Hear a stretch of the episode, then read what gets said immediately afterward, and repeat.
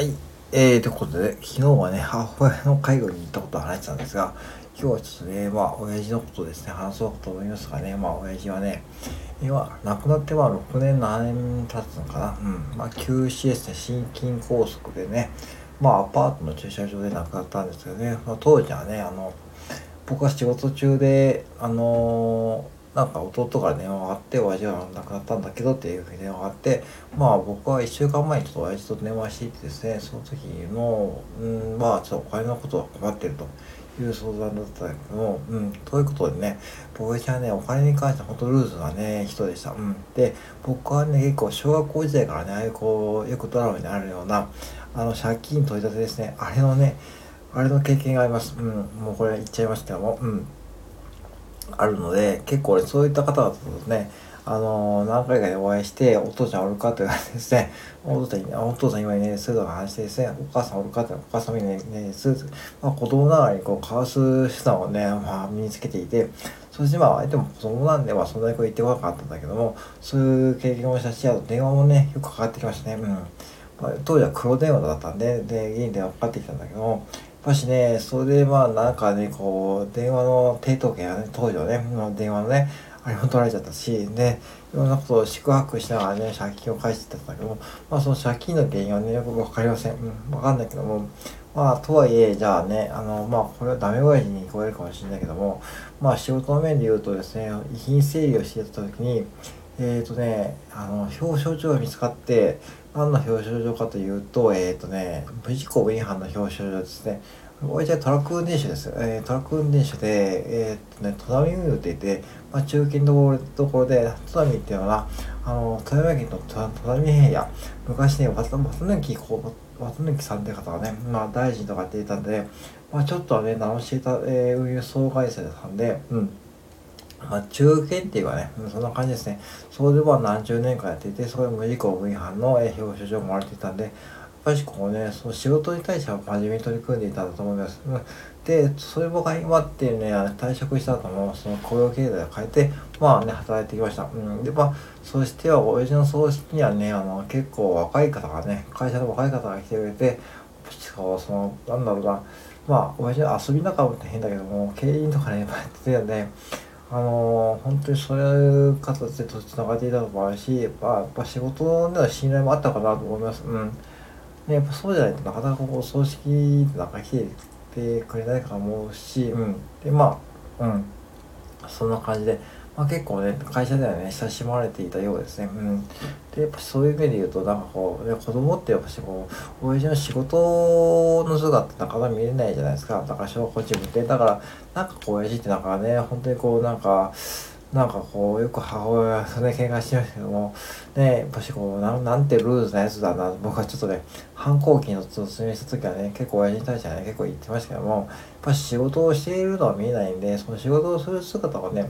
やっぱし想像すると、やっぱしね、真面目だったことは、だと思うんで、やっぱそういう側面もね、ありましたね。だから、やっぱしね、うん、その親のね、あの姿って全部見えないと思うんですよねだからね特にこう今のこうねあのサラリーマンとかやってみるとお父さんとかねなかなかこう自分の働く姿をお子さんに見せる機会って少ないと思うんだけどもやっぱりそういうのを垣間見えるとねやっぱ子供ってなかなかこう刺激を受けると思うしまあね、うん、もちろんお母さんも大変だけどもお父さんもね、うん、ちゃんとこう仕事で働いてその姿をなんか見せるっていうのもたまにいいと思うなと思いました。うんまあそういう意味でいくと、まあ僕の場合はね、まあそういうのダメ親父だった部分がちょっと会話見えてよかった部分もあるし、あと結構ね、まあ今思い返すと遊び用で教えてくれました。遊びをね、遊びっていうと、まあ、毎年夏はね、あの福井県の三方高校ですね、うん、あの、の若狭湾のちょうどじゃあ穴場スポットね、うん、に、あの、当時ね、釣りをやっていて、その釣り仲間のつてで、その民宿の、えー、ご主人さんに特別にこう秘密の場所に連れて行ってもらいましたね。うん。そう。わざわざ船出してもらって。で、若さんからちょっと離れた小島に行って、そこでキーナムに潜って、ね、結構泳ぎ方も教えてもらったんで、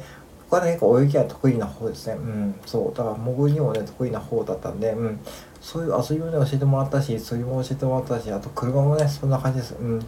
で、まあ、そんな感じで言うとですね、親父に関しては遊びの面とね、その人間的な部分はね、結構、まあ、僕は、うん、影響を受けてる部分もあるんで、まあそういう意味で言うとね、そういうこう、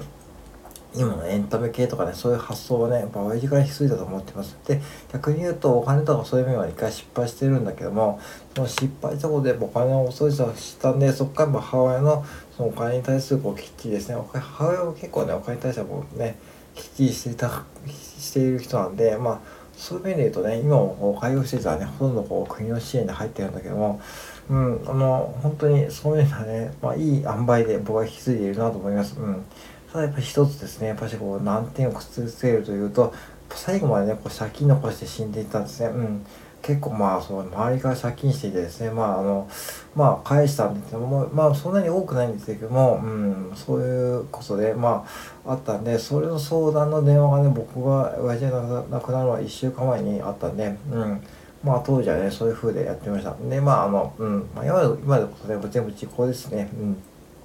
時効だし、まあ死ににくい死にだしって言うけどもね、まああんだけこう、そう支援を来てくれた方が多いってことはね、まあ、そんだけこう、相手もね、親しまれてたことだと思うんで、まあうん、そういう、まあいい親父でしたね、と思います。うん。まあ母親もね、よくね、あの、離婚しなかったと思うし、あの、離婚する、離婚すると言ってたんだけども、まあ僕はね、離婚しない方がいいよとかね、言った。